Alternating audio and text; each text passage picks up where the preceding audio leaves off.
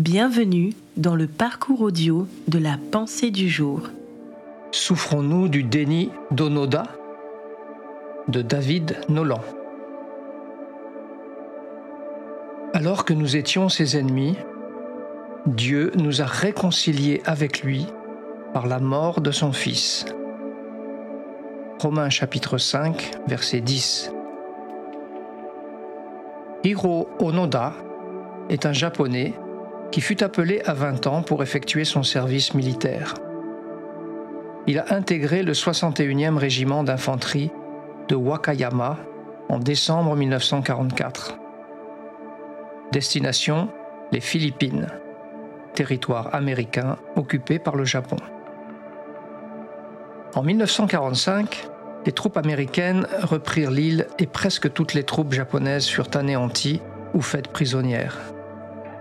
Cependant, Onoda continua la guerre, vivant d'abord dans les montagnes avec trois camarades. Il rejetait comme une ruse toute tentative visant à le convaincre que la guerre était finie. En 1959, il fut déclaré légalement mort au Japon.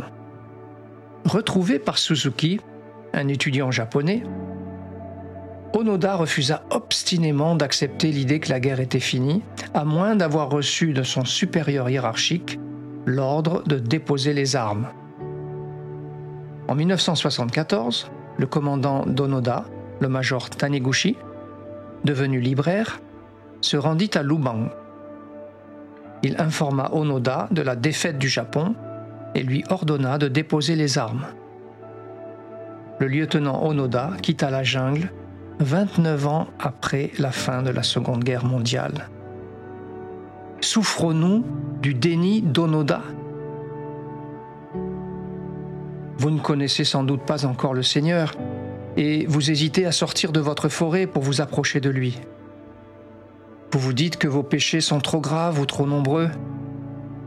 Ou alors, vous êtes peut-être déjà chrétien depuis un bon moment et vous vous dites que vous avez tout gâché et qu'il est trop tard pour revenir à Dieu, étant donné votre état d'éloignement.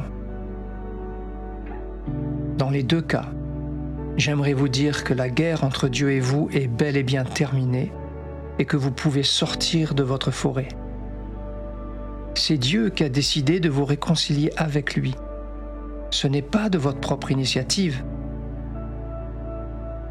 La seconde bonne nouvelle, c'est que la réconciliation décidée par Dieu est automatiquement suivi d'un salut complet au travers de la foi. Dans Romains 5, verset 10, il est dit en effet que la mort du Fils de Dieu nous réconcilie avec le Père et que sa vie nous assure, d'autant plus maintenant que nous sommes amis avec Dieu, un salut complet et éternel. Alléluia